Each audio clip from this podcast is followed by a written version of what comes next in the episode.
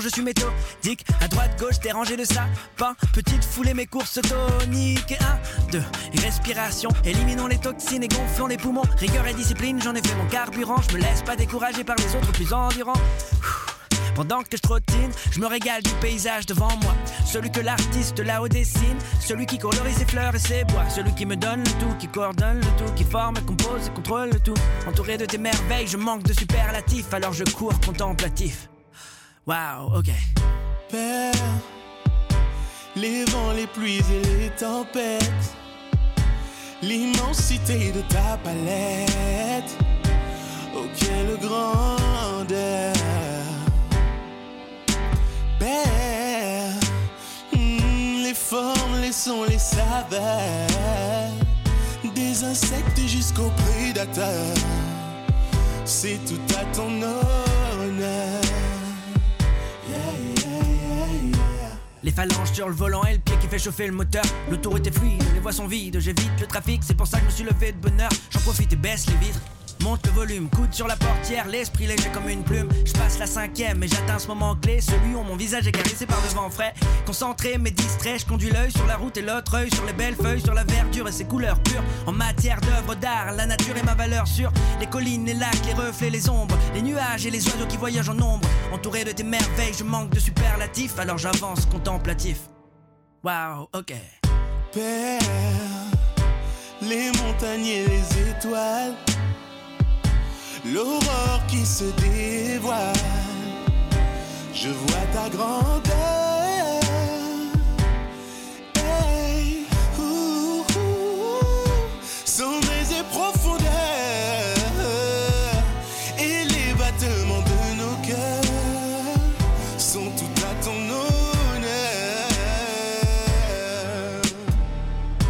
Fin de l'embarquement, j'ai la ceinture bouclée, la valise dans son compartiment. L'hôtesse devant fait les derniers ajustements. Quand moi je demande si le départ est imminent. J'entends le commandant faire l'annonce. Le gosse devant demande c'est quand que l'avion fonce. Tablette relevée, on est prêt. 3, 2, 1. On prend de la vitesse et le bruit s'amplifie. La ville paraît plus futile vue d'ici. Et tout qui défile vite, tout rétrécit. Le décor devient de plus en plus imprécis. Je sens monter l'adrénaline et mon voisin fait pas. Et tout d'un coup tout s'anime. Aux quatre côtés du bolide et les roues ne touchent plus le sol. Ça y est, petit, l'avion décolle et prend son envol. Et moi je m'isole et je plane à survoler les platanes. Je redessine les montagnes avec mes yeux et je m'enivre du bleu des cieux. Du haut, je vois la terre que t'as faite, la mer que t'as faite, ce verre qui reflète ton œuvre parfaite. Mon Dieu, quel artiste, je manque de superlatifs. Alors je m'envole contemplatif.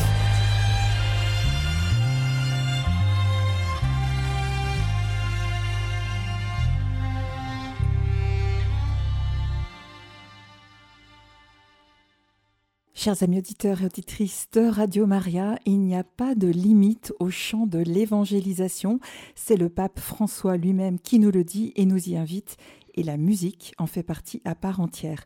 Au XXIe siècle, la musique se décline en des genres très variés. Et il en est un pour lequel on ne s'attend pas forcément à voir fleurir des artistes chrétiens. Je veux parler du rap.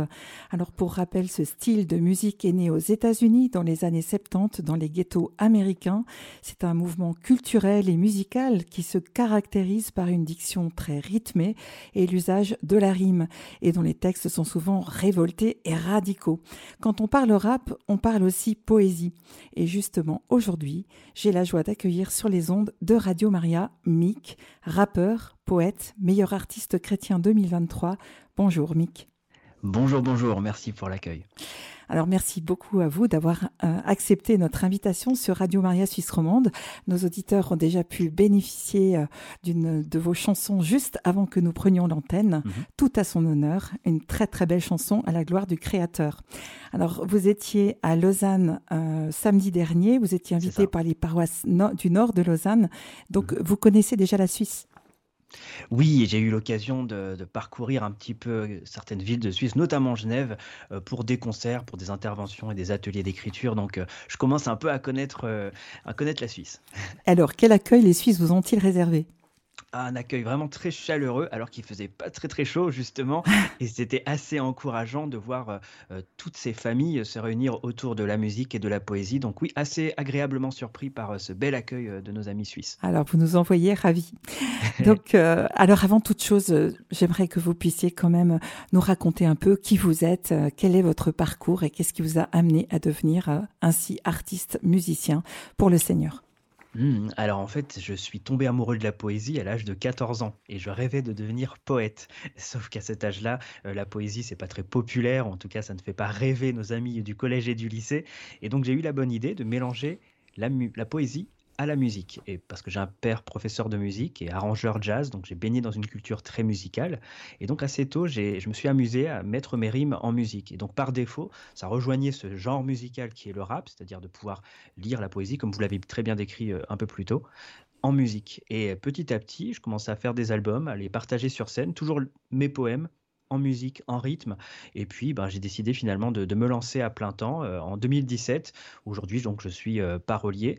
Et à travers euh, cette poésie en musique, à travers ce rap, je partage mes convictions spirituelles. Entre autres, je parle de beaucoup de choses, mais j'en profite aussi pour partager le, changement, en tout cas l'arrivée de Jésus dans ma vie, toujours dans, à ce jeune âge aussi, parce que je suis né dans une famille chrétienne. Et donc, voilà, je, je profite finalement de ce statut d'artiste et de parolier pour partager mes alors, est-ce que vous seriez d'accord peut-être d'aller un peu plus dans l'intime et de nous dire euh, qui est pour vous Jésus? Quelle a été cette rencontre que vous avez faite et qui a peut-être changé votre vie, sans, aucun doute même? Oui, alors j'aime parler de Jésus à travers beaucoup d'images. Je vous en sors une parmi euh, euh, la, la dizaine et dizaines d'images que j'utilise dans mes chansons. Pour moi, Jésus, c'est comme ce, ce ticket de bus qui finalement euh, nous met en règle lorsque nous voyageons, lorsque nous fraudons dans la vie. On est beaucoup à frauder et, à, un moment, donné, il faut payer. Et là, un ticket gratuit, quelqu'un a payé pour tous les tickets euh, des, passagers et il suffit d'aller le voir et aller chercher son ticket pour dire voilà, je reconnais que je ne n'ai pas été en règle et j'aimerais euh, pouvoir voyager euh, l'esprit tranquille. Merci d'avoir payé pour moi. Et euh, bah, voilà, pour moi, Jésus, c'est celui qui a payé, mais c'est celui, celui qui nous accompagne pour le reste du voyage, ce bon berger. Donc ça, c'est une image que j'aime utiliser, notamment pour les plus jeunes, pour qu'ils comprennent mmh vraiment la simplicité, la beauté et l'amour de Jésus à travers cette analogie des transports en commun. Mmh et vous-même, comment est-ce que vous vivez votre foi? Quels sont vos lieux de ressourcement?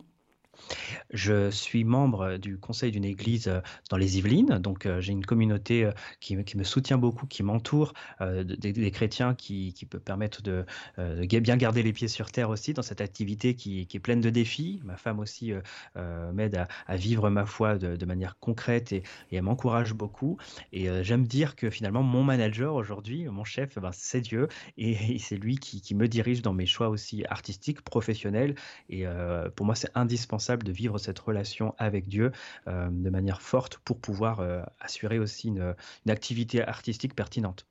Et sans doute est-il à la source de votre inspiration Tout à fait, complètement. Je pense que je me dis à chaque fois que chaque rime trouvée, chaque jeu de mots, chaque figure de style est un cadeau, est une grâce. Je pense que chaque matin, quand j'arrive à, créer quelque chose, je me dis, mais c'est vraiment une grâce que Dieu me fait, puisque c'est lui qui, donne et qui peut reprendre aussi. Et effectivement, c'est la source de toute inspiration. Et mes lectures euh, quotidiennes de la Bible aussi euh, vont nourrir euh, vraiment à foison mes écrits. Et c'est aussi la garantie finalement que cette inspiration ne tarira jamais puisque l'Esprit Saint nous renouvelle sans cesse. C'est ça. Alors, comme je le disais en introduction, on ne s'attend pas forcément à entendre un artiste chrétien sur, euh, sur du rap, euh, qui est plutôt destiné quand même à exprimer des revendications dans un langage euh, un peu limite, fleuri, si on veut rester gentil. Comment est-ce que vous arrivez à concilier justement ce, ce choc, on va dire, entre le message chrétien et le style de musique? Oui, je pense que c'est plus, au-delà du style de musique, c'est plus une, un aspect de la, des, différentes cultures autour du rap qui se sont installées. Mhm. Nous, on, est, on reste focalisé sur une seule utilisation, euh, la plus connue, celle qui est malheureusement et la plus mise en avant sur nos radios, sur nos ondes, c'est effectivement ce rap peut être agressif, euh, presque insolent et ben, parfois même impertinent ou violent. Mais ça, ce n'est qu'un type de rap. Le rap reste un outil, un genre musical, c'est-à-dire de déclamer des mots en rythme à travers ce canal, cet outil, on peut dire plein de choses. C'est vraiment comme un film. Dire que les films, c'est pas bien, ça serait peut-être parce qu'on a regardé qu'un seul film et c'était un mmh film d'horreur. Et, on peut voir des films d'amour, des, comédies, euh, des, belles histoires. Et pour moi, le rap, ce n'est qu'un canal. Et je vais utiliser effectivement ce canal pour véhiculer un message de vie. Il y a beaucoup d'humour, beaucoup d'amour, euh, beaucoup d'analogies, d'histoire. C'est pour les enfants, c'est pour les personnes plus âgées. Et donc voilà, j'aime vraiment dire que j'utilise le rap comme, euh, comme un canal qu'il est. Et euh, je ne m'arrête pas à un type de, culture qu'on a, tendance à associer avec au rap, malheureusement. Mmh Mais peut-être que justement, l'utilisation du rap vous permet de toucher, de rejoindre des gens qui ne se seraient pas intéressés autrement à, vos, à, vos, productions, à vos, à vos œuvres tout à fait. J'ai eu l'occasion récemment, il y a un mois, euh, de visiter une prison pour mineurs et euh, j'avais discuté avec ces jeunes qui n'avaient jamais posé les pieds dans une église et justement j'ai opté pour euh, un rap qui décrit un peu l'évangile avec une analogie au foot, au mercato, au transfert et Jésus était celui qui a payé le, gros montant pour faire passer, nous faire passer dans une autre équipe. Et en fait c'était assez fort de voir qu'en fait ils ont tout de suite capté et saisi le message et ils ont mmh dit on n'a jamais compris ça comme ça. Alors je leur ai dit c'est le message de la Bible. Ah bon? Et, ils étaient assez surpris. Et c'est là que je me dis, bah, euh, merci Seigneur pour la variété euh, des, euh, des, canaux, et notamment le rap, parce qu'ils ont l'habitude de l'entendre. Je pense qu'une prédication traditionnelle d'un dimanche matin aurait mis plus, plus de mal à, atteindre mmh les cœurs. Or là, sur un créneau de trois minutes en rime et en rythme, le message de l'Évangile est passé. Donc vous avez dans votre agenda comme ça des rencontres qui sont organisées, donc vous disiez au mmh. sein d'une prison, mais peut-être d'autres lieux encore oui, euh, j'interviens dans des milieux euh, donc laïques, on va dire, euh, dans des cafés parisiens, dans des, salles, des salles de concert pour des représentations plus larges, mais aussi dans les lycées, les collèges, qu'ils soient privés ou publics, notamment autour de l'écriture. Ma grande passion première, celle de la poésie. Je continue à la transmettre à travers des ateliers d'écriture ou des, masterclass, comme on aime dire. Donc euh, voilà, j'ai l'occasion de visiter différents euh, cadres euh, et différents profils, qu'ils soient jeunes ou, plus larges, toutes les familles, à travers la poésie. Et donc j'en profite, si cela m'est permis, de, parler de ma foi. Alors, euh, vous êtes venu, je l'ai dit, euh, donner un concert dans l'une de nos églises ici en Suisse. On pourrait se demander si c'est réellement un lieu approprié. Comment est-ce que vous vivez le fait d'être en concert dans un lieu sacré? Je pense qu'il y avait une double dimension. Il y avait la dimension effectivement sacrée de ce que représente ce lieu, cette église pardon magnifique, mais aussi l'acoustique. Donc en fait, je me suis adapté à respecter euh, euh, le côté solennel du lieu, mais aussi à respecter euh, l'acoustique avec cette résonance. Donc j'ai adapté, si vous voulez, mon contenu avec des, textes poétiques un peu moins chargés en instrumental, avec moins de basse, moins de batterie, comme on a traditionnellement l'habitude de l'entendre dans les radios. Mais je me suis adapté parce qu'il y a un public qui, qui forcément a une attitude plus solennelle lorsqu'il rentre dans une église et qui veut comprendre aussi ce qui va être dit. Donc j'ai dû m'adapter tant sur le fond que sur la forme pour être sûr d'être pertinent, respectueux du public et du cadre euh, pour euh, transmettre des textes qui sont quand même assez rap. Quoi. Mhm.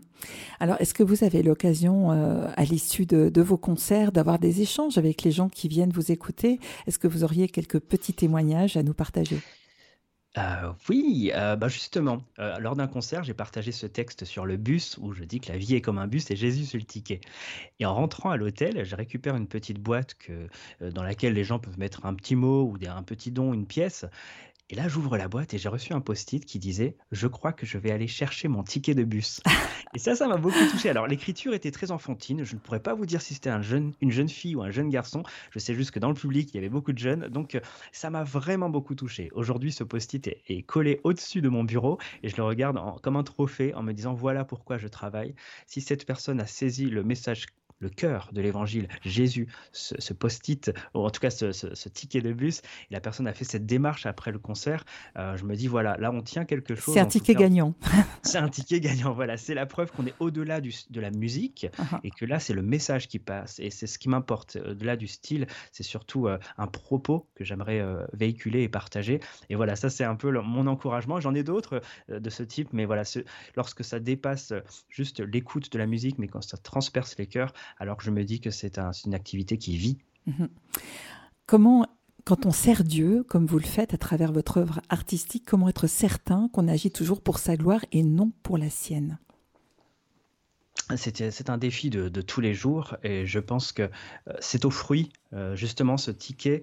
Euh, si je recommence à recevoir des post-it qui disent Ah Mick, vous êtes génial, j'aimerais vous ressembler, là je pourrais me dire Ah alerte, je, veux davantage recevoir des post-it qui disent Je veux connaître le ticket de bus, je veux connaître Jésus, celui qui a payé ce transfert. Donc je pense que ça se voit au fruit aussi que je peux avoir lors des échanges après les concerts. Euh, mais aussi euh, les garde-fous, les personnes sages qui m'entourent, encore une fois, les membres de mon église, ma famille, ma femme, euh, tous ceux qui peuvent aussi m'encadrer et me rappeler à l'ordre quand il le faut. voilà, je pense que c'est précieux d'avoir toujours cette, cette communion avec Dieu proche et cette communion aussi avec les autres.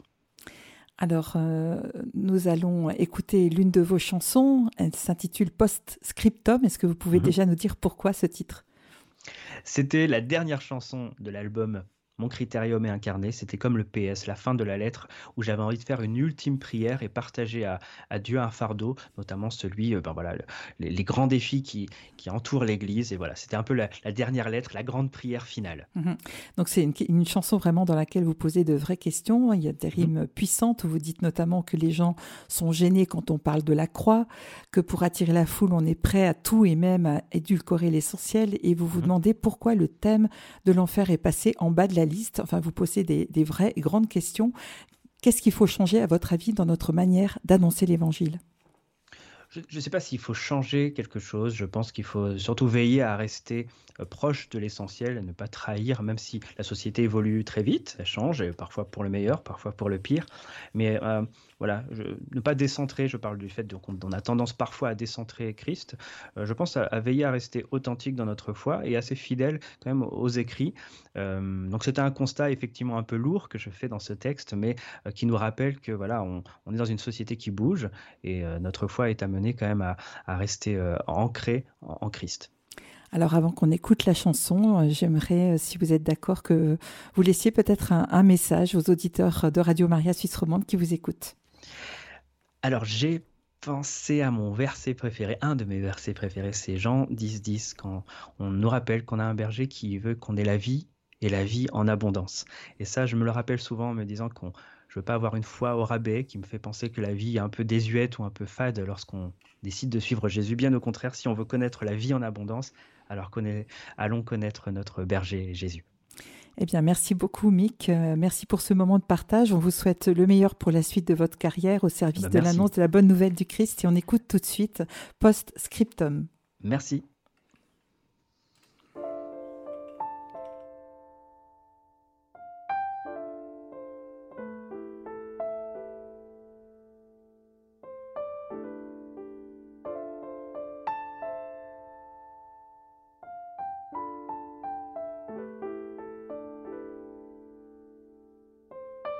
Seigneur Jésus, c'est encore moi, cette fois j'appelle au secours. Nombreux sont les pièges, nombreux sont les très beaux discours. Autour de moi, tout le monde parle en même temps et m'offre ses conseils. Ils ont rempli mon dossier, les tiens ont fini en corbeille. J'éprouve de la honte, l'affront est assez gros. Nos proches agonisent et nous on leur injecte des dictons placebo. Ces mots consolent, mais toi seul vaccine. Et parfois même dans nos églises, on se contente de quelques douces maximes. Tu deviens une option, une voix parmi tant de voix. Les gens sont gênés quand ils voient qu'on parle encore de la croix. On sait qu'il faut avoir la foi, mais on ne sait plus en quoi croire. Qu'il ne faut plus croire en toi, mais surtout croire en soi. C'est sur la com et le marketing qu'on s'est concentré pour attirer la foule, prêt à tout, même à te décentrer. Et sans scrupule, on tend à édulcorer l'essentiel. On ne met plus l'accent sur la grâce, mais sur notre potentiel. On oublie qu'on est pourri de l'intérieur. Pourquoi le pasteur ne parle plus de disciples, mais parle que de leader Et pourquoi le thème de l'enfer est passé en bas de liste? Et pourquoi certains le dimanche du petit lait positiviste? Tu vois, j'ai honte, car ce n'est plus toi mais moi qui donne le sens. Et je parle comme si on trouvait le salut dans la bien-pensance. Il faut des phrases de philosophe pour qu'on réponde On fait l'éloge de la sagesse humaine. On sort des formules un peu passe-partout, on la joue lisse parce que ta parole froisse tout.